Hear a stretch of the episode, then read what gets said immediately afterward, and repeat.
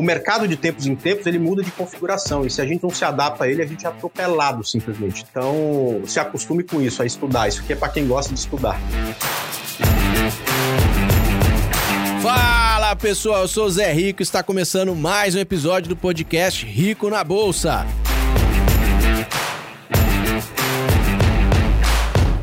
Hoje, para me ajudar a te guiar pelo universo da renda variável, eu chamei um cara que é analista da casa, analista da Rico, é professor, é trader, é escritor, meu Deus do céu. Fala, André Moraes. Fala aí, Zé, tudo bem, cara? Prazer estar aqui falando mais um pouco aí sobre renda variável. Ah, muito bom, cara. E a gente tava começando, conversando aqui no, no comecinho, pessoal, e eu falei que é, eu fui entrevistado primeiramente pelo André e pelo Indec, né, no, no Gamecast, e eu jamais imaginei que essa situação inverteria, que eu estaria um dia entrevistando o André Moraes, né? Aliás, eu jamais pensei que eu seria analista para começar, né? E aí o Indec acabou me convencendo e acabei, além de analista, virei apresentador, né, cara? Mas beleza, vamos tocar o barco aí.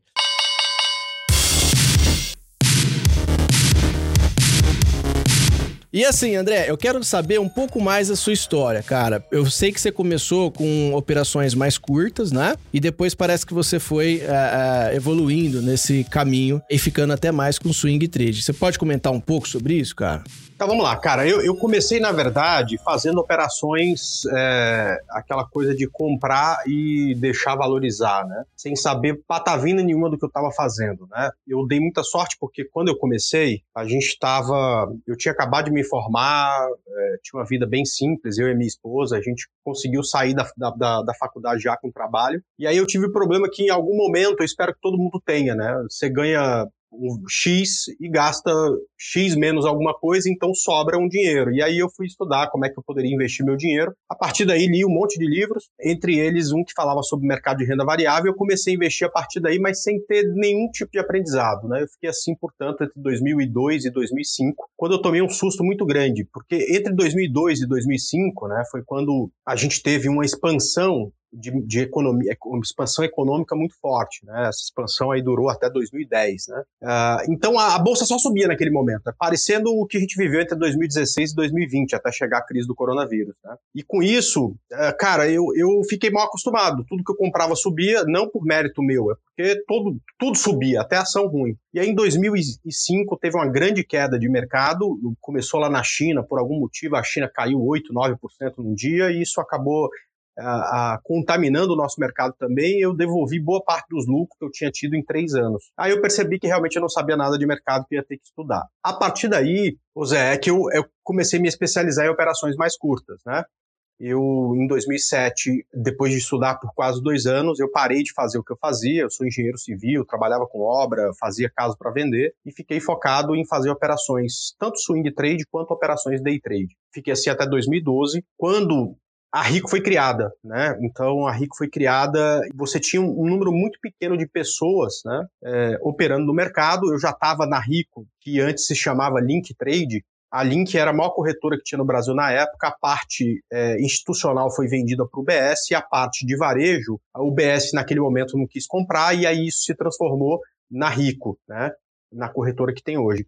E aí eu já era cliente da Link Trade há muito tempo, um dos diretores me chamou para, poxa, André, eu tô vendo que você está fazendo suas operações, está se dando bem, então eu queria que você ajudasse o meu cliente a operar, ensinando exatamente essas técnicas, porque o meu cliente chega aqui, fica um, dois meses, não consegue ganhar dinheiro no curto prazo e vai-se embora. Então eu acabei vindo para ajudar o cliente da Rico, me, num determinado momento aí também me transformei em analista, e a partir de 2015 eu fui para o grupo XP e a partir daí só como analista. Estou assim até hoje, já rodei, já fui, já fui analista da XP, da Clear e já faz dois anos e meio que eu voltei para Rico. Né? Então, é uma história que começa como investidor de longo prazo, passa um bom tempo como trader e depois como analista de investimentos.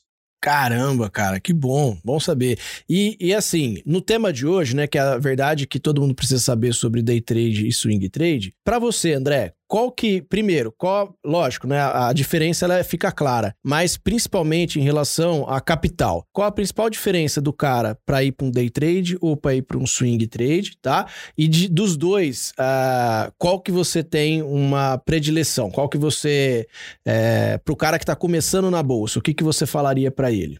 Eu, eu acho que os cuidados precisam ir, ir além de, de, de, de tamanho de capital. Eu acho que isso é uma coisa que se resolve depois, porque felizmente para aprender hoje, você pode inclusive começar sem, sem ter a necessidade de ter o capital, né? Uhum. Eu acho que primeiro precisa atender um pouco do perfil. Por exemplo, um cara que começa a gostar do mercado, mas é engenheiro, trabalha o dia inteiro e tem uma hora por dia para acompanhar o mercado. Esse cara, ele não pode se dedicar ao day trade, né? Ele tem que se dedicar ao swing trade, né? Por uhum. quê? Porque senão ele vai exercer mal a engenharia e vai ser um day trader muito meia boca. Então, eu acho que o swing trade que te dá ou investimento de médio e longo prazo, que te dá a possibilidade de você estudar com o mercado fechado, ou seja, você é engenheiro, você vai lá, trabalha o dia inteiro, chega em casa, abre o teu gráfico, estuda 15 minutos, vê lá quais são os ativos que você vai monitorar para o dia seguinte, na hora do almoço no dia seguinte, você dá uma olhada no mercado, chegou no ponto que você queria, você vai lá, faz a sua operação. Isso é possível para a grande maioria dos brasileiros, enquanto o day trade é possível para uma grande minoria dos brasileiros. É o cara que já está aposentado, é o cara que está desempregado, é o cara que está é, querendo mudar de profissão e vai separar um tempo, né, numa transição para fazer isso. Então, para começar, o day trade né, é para poucos, né, para quem realmente tem esse tempo de se dedicar ao mercado, porque você precisa se concentrar pelo menos parte do mercado, por exemplo, a parte da manhã ou a parte da tarde. Né, então, não é todo mundo que tem esse tempo. A partir daí é que outras coisas passam a ser importantes. Por exemplo, o day trade é como se fosse a Fórmula 1 dos investimentos. Você, quando vai entrar no mundo do automobilismo, você começa por, eh, pelo kart, né? E aí você se destaca e você vai para alguma fórmula aqui no Brasil. Aí você se destaca, você vai para a Fórmula 3 lá na Europa, Fórmula 2. Se você continua se destacando, ganhando corrida e tudo mais, você é convidado. Hoje em dia tem até que ter patrocínio ainda, né? Mas você é convidado para entrar na Fórmula 1. E lá na Fórmula 1 você precisa ser muito bom para se manter lá. O day trade é um pouco disso, né? Porque você começar pelo day trade é um troço muito perigoso, principalmente se você começar com muito dinheiro. Porque é uma coisa que não se aprende da noite para o dia. Da mesma forma que não se aprende a pilotar um carro de Fórmula 1 da noite para o dia. Da mesma forma que não se aprende a fazer cirurgia de qualquer coisa que, que seja da noite para o dia. Da mesma forma que, não, que, você não aprende a construir um prédio, a defender um pro advogado, a defender um cliente da noite para o dia. Então isso leva bastante tempo. Então você precisa ter esse tempo disponível para passar por essa transição de aonde você vai se concentrar não em ganhar dinheiro e sim em aprender uma profissão, tá? Então, eu acho que o primeiro filtro é esse. Será que day trade é para você? Você tem tempo para isso? Bom, se a resposta continua sendo sim, aí você, depois de muito tempo passando por um processo de aprendizado, vai ter que se preocupar com capital. E para o day trade, quando você ganha experiência, você percebe que tem a possibilidade né, de você fazer investimentos de longo prazo e usar só a margem daquele dinheiro para fazer operações day trade. Ou seja, capital para o day trade, no meu entendimento, é uma coisa é, é, que, eu, que eu não me preocuparia. Se você passar pelo processo de aprendizado, ou seja, se você ficar lá aprendendo durante alguns anos, né, e der certo com aquilo, porque a maioria não vai dar, né, day trade é igual para qualquer outra profissão, né?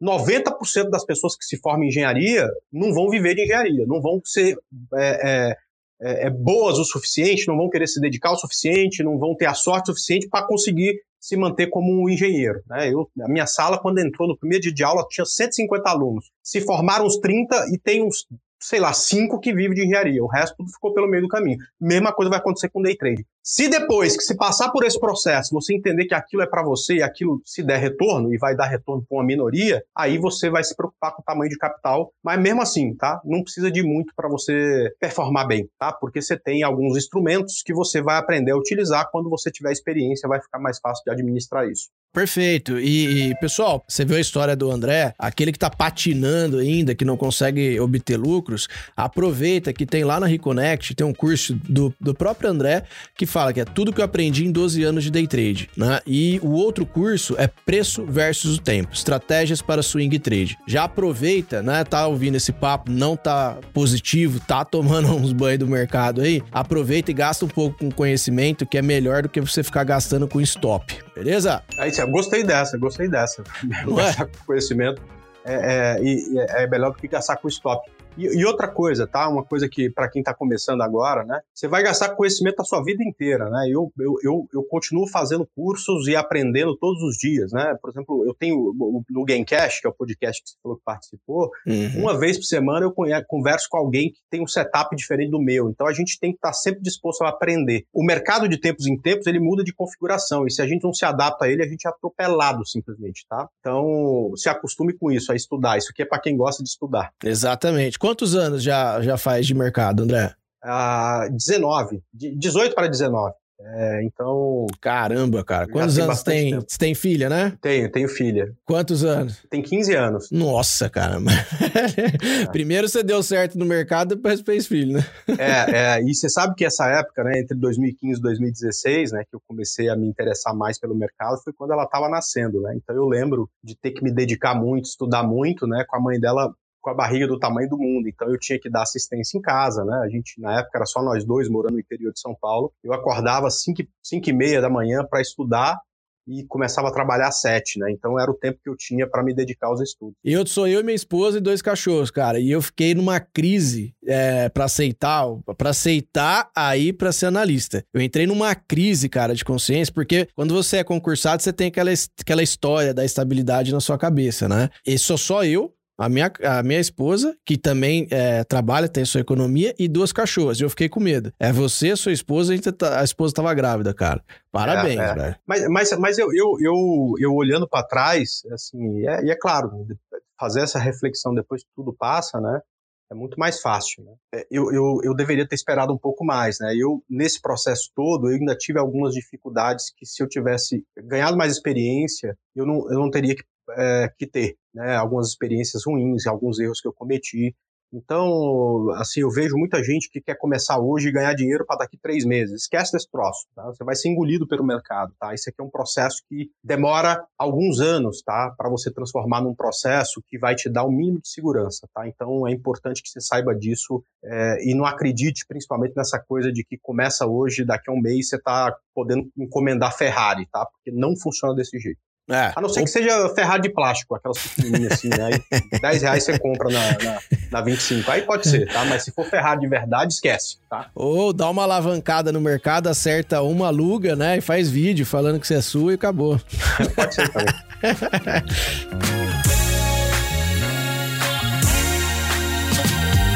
Rico na Bolsa é da Reconnect.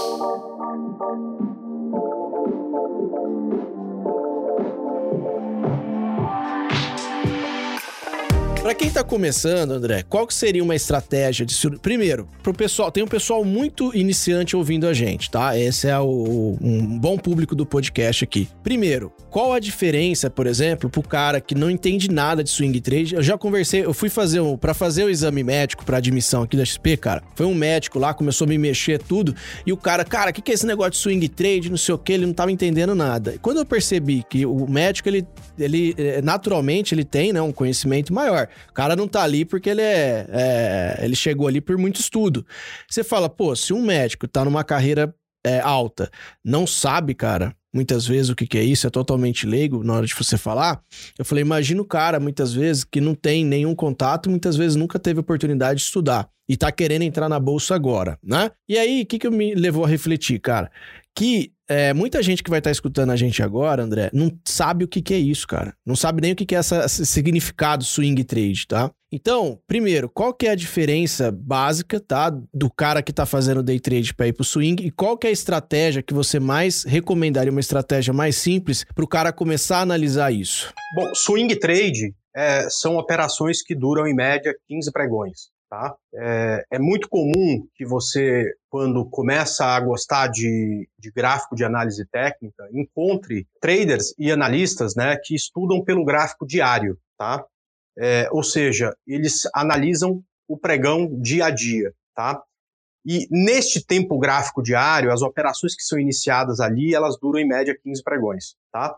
E alguém, em algum momento, chamou isso de swing trade. Tá? Então é esse o tipo de operação que a gente está falando é um tipo de operação que não analisa fundamento de empresa, ou seja, não é investimento de longo prazo, é trade, tá? e sim analisa a evolução do preço com o passar do tempo. Então, como, como eu acho que o segredo do sucesso no mercado, independente da gente estar falando de investimento de longo prazo, como de day trade, como de swing trade, depende principalmente de um bom gerenciamento de risco, que a gente pode explorar mais e, e falar exatamente o que é. Essa análise gráfica precisa ser uma análise simples, né? Tem no mercado, né, softwares que têm muitos indicadores, muitos tempos gráficos, muitos padrões de candlestick, muita coisa, né? E a gente acaba, nesse início, tendo que estudar um milhão uh, de coisas diferentes para que você consiga tomar uma decisão de aonde comprar e aonde vender. Eu sou completamente contrário a isso. Eu acho que a gente tem que se basear em coisas simples e, a partir daí, tomar as decisões de aonde comprar, que é, de todas as que você vai ter que tomar, talvez a menos importante. Portanto, para quem está começando, eu ficaria com o que é mais básico da análise técnica, que é a teoria de Dow. Dow, que foi é, que é, um, é, o pai da análise técnica, é o cara mais importante da análise técnica, aliás, também do mercado, porque ele, junto com o sócio dele, em 1884, criou o índice Dow Jones, né? O, o nome dele é Charles Dow, o outro cara chamava Eduardo Jones, eles criaram o índice Dow Jones, que começou a medir o desempenho é, de uma cesta de ações americanas, e esse índice ainda é um dos mais importantes até hoje, tá? na teoria de Dow, ele fala que o mercado, quando tende a subir, se parece com a maré que está subindo. Então, o preço deixa, com o passar do tempo, topos e fundos ascendentes. Né? E o mercado em tendência de baixa se parece com a, com a maré que está baixando. O preço, com o passar do tempo, deixa topos e fundos descendentes. Se você conseguir identificar isso, é, na minha opinião, o que você precisa para que você dê os seus primeiros passos e faça suas primeiras operações. É conseguir olhar para o gráfico e enxergar se ele está fazendo topos e fundos ascendentes e a partir daí se fixar num ponto de compra e se ele está fazendo topos e fundos descendentes é se fixar num ponto de venda. Isso tem a ver com olhar para um gráfico de dois eixos. No eixo X você tem o tempo, no eixo Y você tem o preço, que é um gráfico simples que a gente está acostumado de ver desde a época de escola, tá? E identificar, traçando linhas no gráfico, se esses topos são ascendentes ou não. Eu acho que essa é a estratégia mais simples e a partir do momento que você tem uma estratégia simples, você consegue entrar com mais facilidade e se concentrar no que realmente importa, que é no tal do gerenciamento de risco, que é aonde eu vou admitir que eu errei, aonde que eu vou sair se essa operação der certo, aonde que eu vou é, é, entender que tem uma reversão de tendência, né, que são coisas apêndices, né, que você vai aprender depois que você tem uma estratégia bem formatada que te dá um bom ponto de entrada. Agora, falando um pouco sobre gerenciamento de risco, já que você levantou a bola aí, foi ontem, né? Ontem a gente conversou com o João Izaru, e, cara, ele estava falando justamente sobre esse gerenciamento. Ele fala, ele foi, ele, ele controlou, né, um, uma mesa proprietária, justamente gerenciamento de risco. E ele estava falando do 3 para 1, do 2 para 1, tal, e que no mínimo para ele é 1 para 1. E aí entramos na questão de mercado à vista, né, o mercado de ações e o mercado futuro. E, André, eu tenho para mim aqui que é, eu, eu confio nesse 1 para 1, 2 para 1, 3 para 1, né? No mercado à vista porque eu vejo que você pode ter tem 300 papéis lá para você escolher, e aí você sempre pega um em tendência. Pô, esse aqui tá em tendência, é muito melhor trabalhar com ele, por que, que você vai ficar pegando papel enroscado, né? Mas você tem ativos para você escolher. E aí eu vou no 3 para 1, que é, faz muito sentido. Agora no mercado futuro, cara, eu não. Como é um mercado é, muito agressivo, né? Vamos supor, é, mini índice, mini dólar. É um mercado muito agressivo. E para mim, cara, é no, é no máximo um para um. Eu não consigo esticar muito acima disso e muitas vezes eu até quando eu percebo, eu opero fluxo, quando eu percebo uma região de defesa antes do 1 para 1, eu acabo saindo antes. E, lógico que a taxa de acerto do fluxo tem que ser muito boa para você poder ficar positivo. Cara, primeiro, qual que é o seu gerenciamento de risco para o swing trade? E tem diferença para você realmente a mercado de ações e o mercado futuro ou não? Legal, é. Bom, respondendo a primeira pergunta, tá? Gerenciamento de risco, assim, é, é um assunto mais complexo do que só quanto que você tem de alvo para em relação do que você tem é, de, de risco, tá? Principalmente quando a gente fala de swing trade. Porque no swing trade a gente tem uma vantagem que não tem é, no day trade, tá? Como a gente tem a possibilidade de diversificar, né? Eu geralmente quando você tem uma perna boa de alta, você está às vezes comprado com oito ativos, dez ativos. Né? Desses dez ativos, um ou dois vão dar stop, não vão para o mesmo lado que você gostaria. Mas em compensação, cara, você vai ter outros oito que vão andar muito. Né? Então, é, você passa a dar muito relevância para a carteira e pouca atenção para operações isoladas. Então, no gerenciamento de risco, o que, que eu faço? Para o swing trade. Eu entro, se o meu stop é de 5%, eu faço o que eu chamo de saída parcial com 5%, né? E deixo meu, a minha saída final com 15, ou seja, eu uso essa relação de 3 para 1, como eu faço parcial, a relação final das minhas operações é de 2 para 1. Ou seja, acertando 33% do tempo, eu, eu, eu consigo não perder. Se eu acertar mais do que 33% do tempo, eu consigo ter lucro. Tá? Eu não entro com mais do que 15% do capital é, num único ativo. Isso evita que um evento isolado, como por exemplo a queda de Petrobras esses dias atrás, quando mudou o presidente, a queda da Vale, quando aconteceu o caso de Brumadinho, me tire um grande percentual financeiro, tá? E com isso eu tenho, eu me dou ao luxo de tipo assim, se eu acertar a direção, quer dizer, eu acho que o mercado é para cima. Se eu comprar 10 ativos diferentes, tá? Eu só preciso acertar a direção. Se ele for para cima mesmo, esse conjunto de ativos vai acabar me dando aí uma, um bom retorno, tá? Vamos lá, agora a gente vai para o day trade. No day trade, geralmente você está focado em um ou dois ativos. Então, além de acertar a direção, você tem que acertar o ativo. Né? E eu gosto muito de ter mais de uma opção. E, portanto, essa coisa da relação de risco-retorno também funciona para mim. Não em todos os pregões. Quando a gente percebe e começa a observar desvio padrão, você percebe, por exemplo, que se eu assumo numa operação de Magazine Luiza, por exemplo, 1% de risco numa operação, eu preciso de 3% de alvo. Ou seja, eu preciso que no determinado dia ela varie 4%, 4,5% para que eu tenha o meu preço saindo do ponto onde eu comprei e chegando no meu alvo. Não é em qualquer pregão que essa variação vai acontecer em muitos pregões, eu, o, o, preço vai parar no meio, eu vou tomar stop, eu vou vai bater na saída parcial e depois vai, vai acabar o pregão, então eu tenho que encerrar a operação. E aí, provavelmente em, em seis pregões, em 20, eu acabo conseguindo levar a Magazine Luiza até o final da minha operação, tá?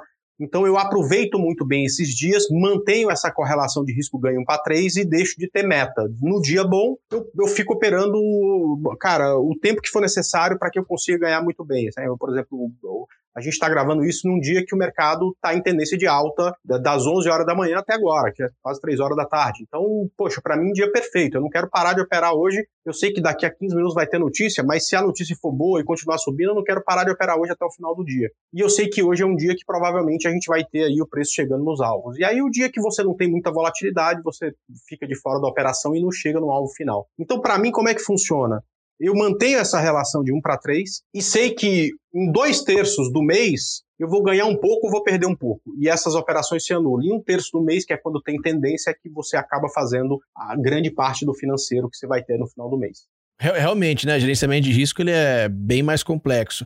E parte de diversificação. Até onde você acredita que você está protegido numa diversificação e até onde você acha que você polariza demais a sua, as suas operações? Ah, tem um número de ativos que você gosta de trabalhar ou é, sei lá, não, é, passou de 10 para mim, já é, já tô distribuindo muito as minhas operações? Bom, isso não tem nada a ver com investimento de longo prazo, né? O investimento é. de longo prazo, eu acho que, cara, pode abusar, tá? É. É, você pode, você pode ter fundo de investimento em ações, é bom, tá? Você pode ter ações isoladas, você pode ter ETF, você pode ter criptomoeda, dependendo do teu perfil, né? Então é, é, um, é um troço diferente. A gente vai falar de trade, tá? Uhum. Eu acho que, que, que é, quando você diversifica demais fazendo swing trade, por exemplo, você acaba perdendo parte do movimento. Então, eu, eu, eu gosto de ter no máximo 7, 8 ativos, entrando com até 15% do capital por ativo. Tá? E no day trade, a, a, a, coisa da diversificação é mais difícil ainda. Geralmente eu estou em uma ou duas operações. Por quê? Porque no day trade você tem que olhar, cara, é, que hora que vai sair notícia, que setor que vai influenciar, é, que setor que tem mais volatilidade, como é que está o fluxo daquele ativo, se aquele ativo tende a ter tendência, se não tem, como é que está o setor daquele ativo. Então, você consegue fazer bem feito com uma, dois, um, dois papéis. Mais do que isso, você já começa a deixar de enxergar algumas coisas que seriam fundamentais para que você conseguisse uma boa operação. Então, eu acho que no day trade, mais do que dois, é, já fica complicado de, de você acompanhar.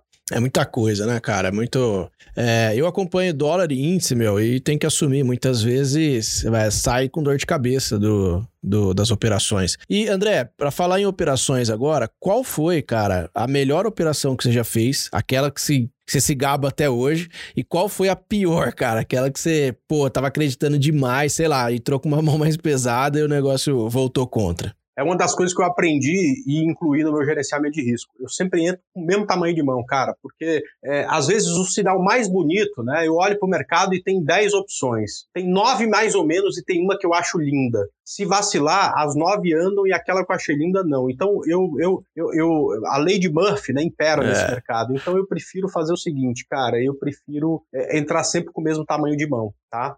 Quando dá certo, né, e você ganha um monte de dinheiro naquela operação, você fala, putz, podia ter entrado com mais capital e tudo mais e tal, mas não vai saber antecipadamente. Melhor operação que eu fiz, por incrível que pareça, foi uma operação de venda. É, eu não me lembro ao certo ano, eu acho que foi em 2011, foi uma operação de venda em OGX. A gente vendeu ela, tinha um ponto de suporte nos nove reais. Quando ela perdeu esse ponto, eu aluguei o papel e num belo dia ela amanheceu a seis, certo? Ela caiu 33% assim, em dois, três dias. E o mais legal é que naquela época é, eu operava na minha conta, né? Tinha um monte de clientes lá na Rico, eu já estava na Rico nesse momento, que me seguia, e eu era analista de um fundo, e o fundo estava vendido em OGX até o talo, né? Até o talo, até o, limite que a gente determinou, e foi um dia de ganha-ganha, né? O cliente ganhou, eu ganhei, o fundo ganhou, foi super interessante. Esse fundo chamava Rico Trade Fin, o primeiro fundo de investimento que a Rico teve, é, carteira própria, né? Tinha um gestor e eu era analista do fundo.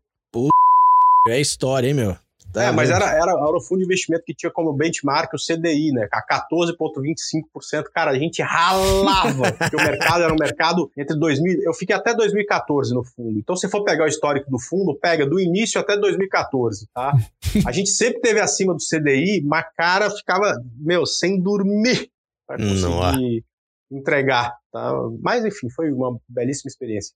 É, levou, levou uns bons anos aí de energia vital, mas uma bela é, experiência. É, e é justamente por isso, cara, eu é, ficar posicionado, né? O que que acontece? Eu já escutei várias vezes do pessoal que position, não, é compra, né, vai, vai foda-se, né, igual do pitch lá. E o problema, cara, é que tem muita gente que é, é, faz isso, mas não tem tanta experiência assim. Ele simplesmente segue isso, vai comprando e acabou. E aí chega uma pandemia, né? E o cara vai ser surpreendido.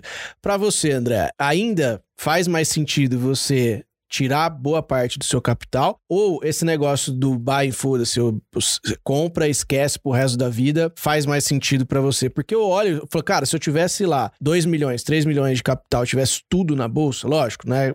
Já não é recomendado isso, já é recomendado você diversificar. Mas se tivesse tudo lá e chegasse uma pandemia, eu ia entrar em desespero, cara. Que, que você tem para dizer pro pessoal que tá fazendo isso hoje? Que eu tenho uma série de amigos que estão só fazendo isso agora. O que, que você diria para eles em relação a ficar, lógico, né? Dormir posicionado e seguir na bolsa até não poder mais? Bom, cara, primeiro que a, a, a, eu conheço bem a estratégia do Pete, já discuti bastante com ele e tal, do Pete Money, né? E, uhum. ele, e, ele, cuida da diversificação muito bem, né? Então eu uhum. acho que é uma estratégia que no longo prazo tende a ser de muito sucesso justamente por esse cuidado com a diversificação, que eu acho que é necessário. Então, é, é, é o investimento de longo prazo, né, é, é, fica muito importante a diversificação. Então, é aquela história, né? No longo prazo, o foco é valor, né, não uhum. preço. E, e se vem uma crise e aquilo que você acha tem valor X, por exemplo, está sendo ofertado pela metade do preço, ao invés de se desesperar, você tem que ter vontade de comprar mais, né? Uhum. É, porque o valor, se o valor não mudou, e o preço caiu pela metade, você tem que ter vontade de comprar mais. Né? Agora, é, isso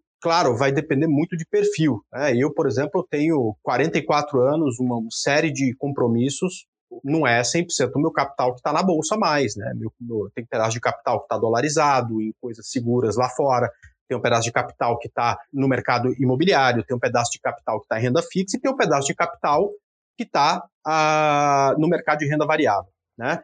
Uhum. Dentre esse pedaço que está no mercado de renda variável, tá? Eu não gosto de pensar em longo prazo. Então eu prefiro que colocar meu dinheiro em fundo de investimento. Por quê? Porque quando você bota seu dinheiro no fundo de investimento, de fato você está contratando um gestor para cuidar do seu dinheiro.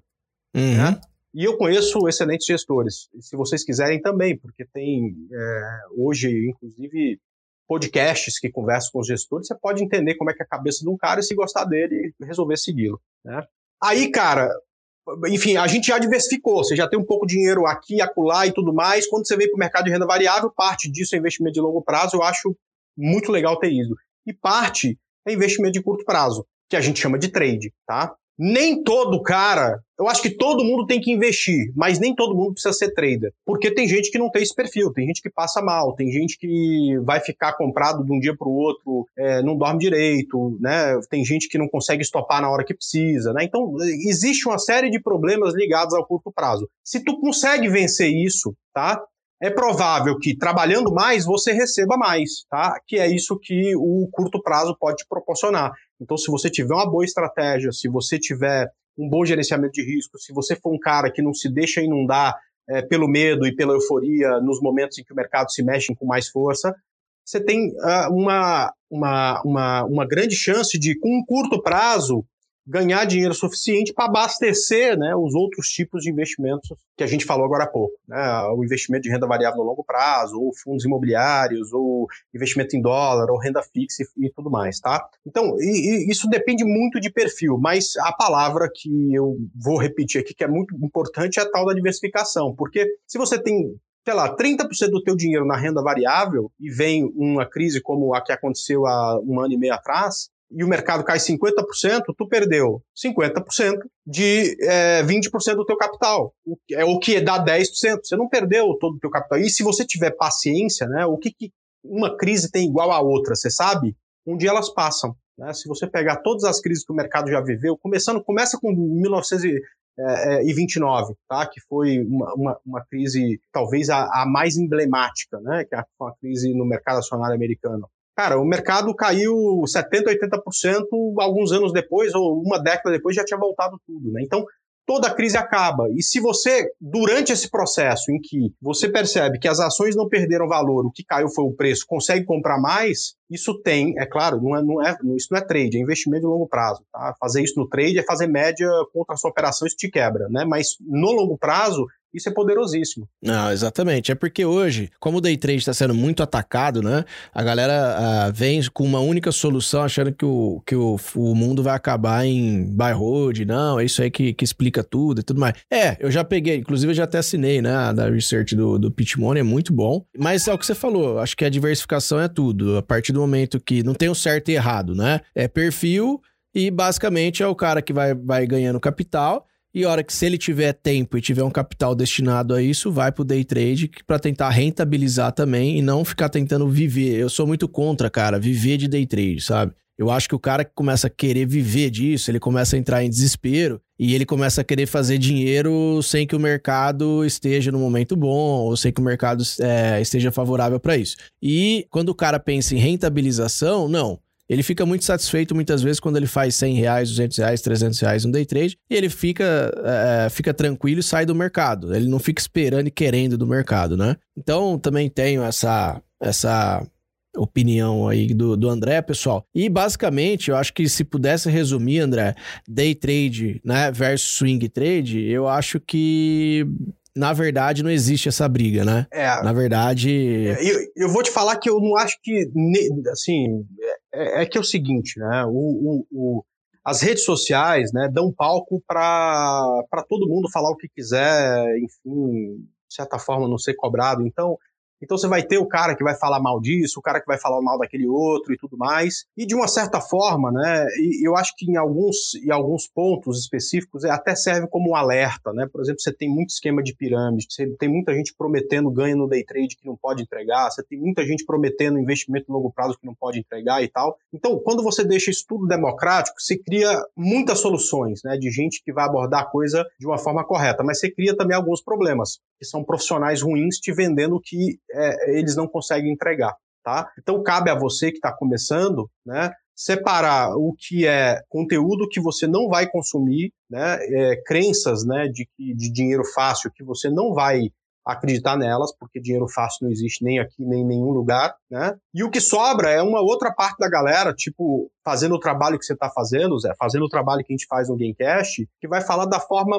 mais honesta possível sobre as benefícios de ser um trader, mas também, cara, a dedicação que você tem que ter, da, da disciplina que você tem que ter, do esforço que você tem que fazer para que você tenha sucesso no longo prazo. Então, quando você entende isso, você consegue ver. E quando você acompanha bons profissionais, você consegue ver o lado bom e o lado ruim do investimento de longo prazo, o lado bom e o lado ruim do day trade, o lado bom e o lado ruim das operações mais longas, que é o swing trade, e aí você pega algo que se adapta ao seu perfil. Ou é, escolhe até mesmo mais do que uma modalidade, porque essas modalidades vão se adequar ao seu perfil. Com a informação certa, com a informação correta, que eu que acho que é a grande dificuldade, né? A busca pela informação certa. Mas geralmente, Zé, é tipo assim: se o cara te prometeu rentabilidade garantida, que você vai ficar rico de forma rápida e fácil, corra dele, entendeu? O cara que vai te ensinar a frear. Se preocupe em, em seguir o cara que te ensina a frear, porque acelerar, qualquer um consegue, tá?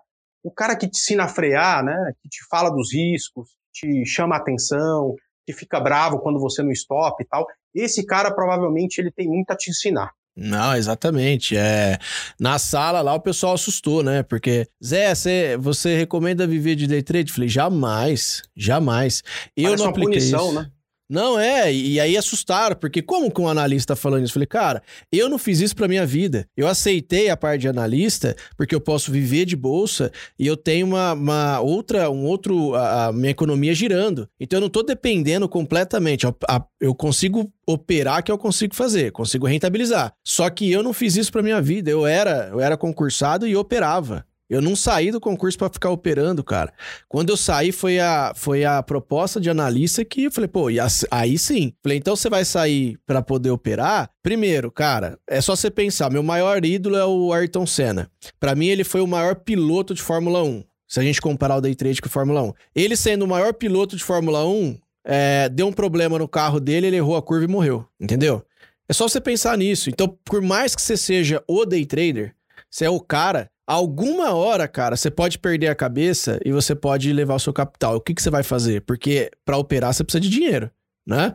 E aí levou seu capital num erro. Você faz o quê? Agora pensa de uma outra forma, tá? Digamos que, cara, de todo o teu capital, 5% esteja no day trade, os outros 95 estão distribuídos lá em renda fixa, em investimento a longo prazo, seja na renda variável, na renda fixa e tudo mais, em dólar, em fundo imobiliários, e aí num belo dia você cometeu o maior erro que se pode cometer. Você perdeu 5% do seu capital. Morreu? Não, não morreu. Você vai ficar triste? Claro que vai. Mas, cara, no outro dia, tu pode entender aquele erro, desenvolver alguma coisa para que ele nunca mais se repita e a partir daí, cara, começar de novo. Exatamente, André. E isso daí, falar isso que você está falando, e com essa honestidade, com essa clareza, é, não é o cara que vai ganhar o Porsche do dia para noite, né? Então você percebe que o cara diversificando isso, ele vai conseguir, lógico, rentabilizar a grana dele, mas pode perceber que ele está protegido. Não é o cara que vai se alavancar até o talo, colocar todo o dinheiro dele num day trade e ficar a todo momento na roleta russa, né? É. Tô rico, tô pobre. Agora, você perguntou para mim é, qual foi o dia que eu, que eu mais é, ganhei, eu falei Exatamente. da operação de venda, e eu, eu não falei do, do que eu mais perdi, né? Você sabe que em 2007, cara, recém pedir nas contas lá de onde eu trabalhava, tinha uma notícia para sair que era exatamente uma reunião do Fed americano, onde pela primeira vez se falou em cortar juros, né? E o mercado estava subindo um monte por conta disso. E eu estava com uma posição muito grande no mercado de opções, estava com stop, mas quando saiu a notícia do Fed, eu achei que o mercado ia subir um pouco mais, eu estava ganhando um bom dinheiro, o mercado despencou.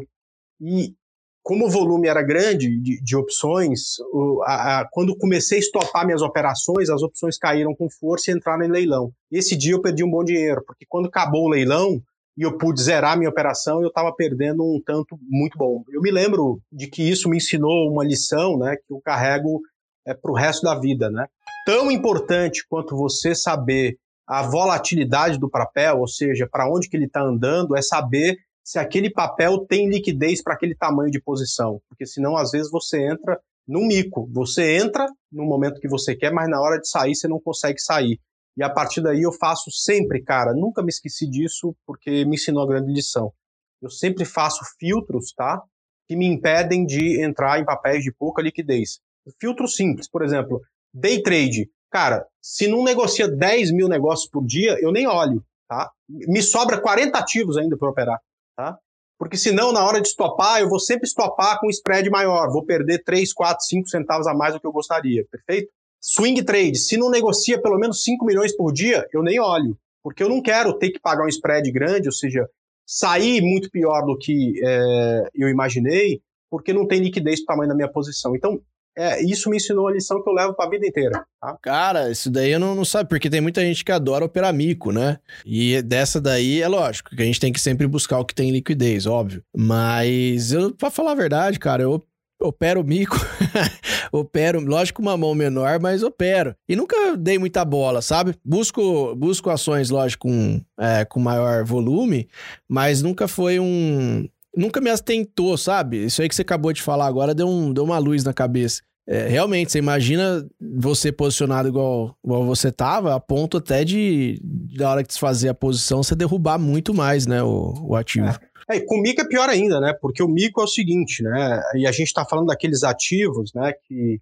que estão lá parados por anos e anos e anos, de empresas que às vezes nem produzem, daqui a pouco aquilo começa a subir, passa 4, 5 dias subindo 50% ao dia. O que, que acontece? De repente está tudo bem, alguém manda uma ordem ao mercado, hum. derruba o papel, entra em leilão, ele já abre caindo 20, 30%. Então não tem nem como você estopar, né? Mas, André, e se eu quiser fazer? Faz, faz com 0,2 do teu capital. Se tu perder, tu vai perder 0,2% do teu capital para chegar à conclusão que eu já cheguei. Para a grande maioria não vale a pena. Eu, eu, eu sempre falei que eu nunca conheci ninguém que ficou rico só com operações de mico. Ah. E agora eu não falo mais porque a gente entrevistou um cara que faz só isso, cara. O cara ficou milionário fazendo isso. Então tem alguém que consegue ganhar dinheiro com isso no longo prazo.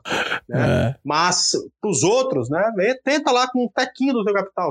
Provavelmente não vai dar certo, e se não der, é, bom, vou torcer para dar certo, mas se não der certo, não tem problema. Tu perdeu 0,1% do capital. Exatamente, eu vi essa daí, né? O cara saiu de 5 mil para 1 milhão com mico, cara. É isso aí.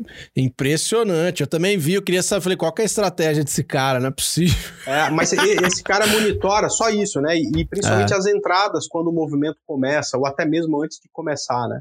É um jogo hum. de muita paciência, cara. Não, imagino, mas. E muita disciplina também. É, o mercado fica lateral, praticamente numa linha reta um tempão, depois ele estoura, né? Aí depois volta. Deus o livre operar isso aí.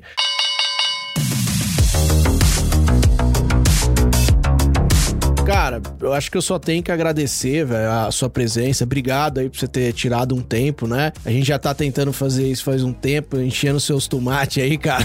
pra você vir. É, eu, eu, eu tava enrolado aqui, mas ah, enfim, infelizmente deu certo aí, a gente conseguiu bater a agenda. É, graças a Deus, cara. Que bom, muito boa sua presença aqui, vai agregar bastante. Pro pessoal que é iniciante, cara, que, que a maioria aqui do podcast, acredito que agregou bastante pra galera pensar muito bem, né? O, é, proteger seu seu capital ferozmente e para isso você precisa de conhecimento. Como eu falei, ao invés de você ficar tomando stop, ficar teimando, né? O cara não quer fazer um curso. E aí ele teima, ele deixa dois cursos no mercado, mas ele não paga o curso, cara. Não entendo isso. Então tem aqui, ó, tudo que eu aprendi em 12 anos de day trade e preço versus tempo, estratégias para swing trade. Tanto o curso que fala de day trade quanto o curso que fala de swing trade, que é o preço versus tempo, né? Eles foram elaborados tendo como base alguns pilares que são fundamentais. Quer dizer, todo mundo quer saber onde comprar. Esse é um pilar, né? Mas você tem que saber também como perder porque fatalmente você vai perder. De cada 100 operações que você começa, pelo menos umas 40 vão dar errado. Então, como perder o mínimo possível para entender que está errado é outro pilar. Né? É como ganhar é outro pilar. Não adianta tu, tu acertar 70% do tempo e na operação que você perde, você perde 10. Na operação que você ganha, você ganha 7 vezes em 10, mas você só ganha 1. Você vai terminar negativo. Então, saber ganhar é outro pilar. Entender o mercado em que você está, o aspecto que move aquele mercado, o que, que se move, por que, que o índice se move, né? O que, que tem de notícia no dia que traz mais volatilidade, se você vai estar no, no, no day trade, o que, que vai ter de importante na semana se você está no swing trade. O, ou seja, o aspecto de mercado é outro pilar. E, cara, por fim, gerenciamento de risco. É mais importante do que todos os outros pilares. Nos meus cursos tem isso, tá? Então a gente trata de todos esses pilares, né? Separados, claro, em módulos, tá? E a junção desses pilares é que acaba se transformando numa boa estratégia. Tá? Então, isso eu te dou certeza que é, você vai encontrar nos meus cursos. Você vai aprender principalmente quando ficar de fora, né, que é a grande maioria das vezes, e eventualmente, se a estratégia estiver na tela, obedecendo todos esses pilares, como é que você vai entrar na operação. André, eu quero agradecer, cara, a sua presença e pode usar esse tempo aí para despedir do pessoal tá? E de antemão, cara, é, pessoalmente mesmo, obrigado pela, pela presença aqui no, no podcast, viu? Valeu. Bom, primeiro, cara, eu desejo muito sucesso nesse projeto aí. A gente já tem bons podcasts, né, é, no mercado, mas eu, eu acho que o, o cuidado que você está tendo com o cara que está chegando é algo necessário, porque o que eu consigo identificar é que, às vezes, falar igual a gente fala no Gamecast para quem já tem um pouco de experiência, né, acaba deixando a coisa meio solta no ar, né? Muita coisa do que a gente fala é difícil de se entender, né? Eu percebi, é, fazendo a minha mentoria, né, que acontece de três em três meses, que a aula que o pessoal mais gosta não é a aula onde eu explico Fibonacci, que é uma coisa já mais avançada, e sim a aula que eu explico como colocar uma ordem de compra e venda no gráfico, né? Então eu acho que esse trabalho de falar com quem está iniciando ainda é um trabalho que tem muito campo e acho que vocês vão preencher essas lacunas aí que existem, tá? Para quem está começando, eu desejo muito sucesso, tá? Não é sorte, porque aqui não é, não, não tem que depender disso. É sucesso. Saiba que isso aqui depende de muita dedicação e de muita disciplina, né? O curto prazo, seja operações swing trade, seja operações day trade, tá? Treinem bastante com simuladores e depois com pouco capital antes de colocar dinheiro relevante no jogo, tá? E eu estou lá na Rico, é, a gente tem lá muita informação boa, de qualidade. Qualquer dúvida que tiverem, fica à vontade para nos procurar e tirar essas dúvidas. É isso aí, Zé. Obrigado aí pela, pelo convite e vamos que vamos. Boa, obrigado eu, cara.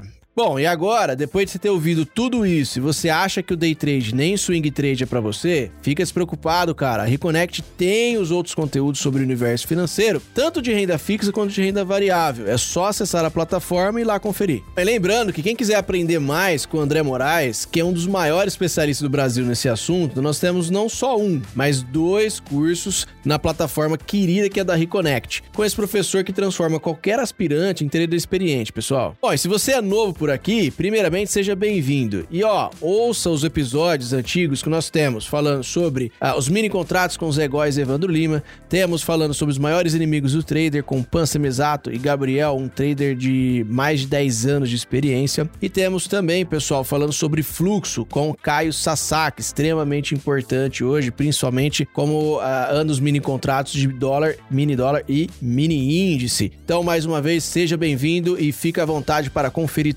todos os episódios. Mas se você ainda ficou com alguma dúvida, pode entrar lá no nosso Instagram, RicoComVC, acessar o nosso canal do YouTube ou ainda na nossa plataforma, cara, Reconnect. Tem também o meu Instagram, é o zerrico.oficial.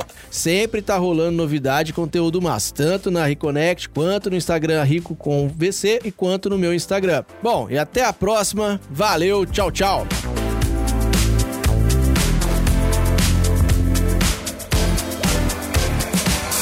Rico na Bolsa, o seu guia de renda variável na Reconnect.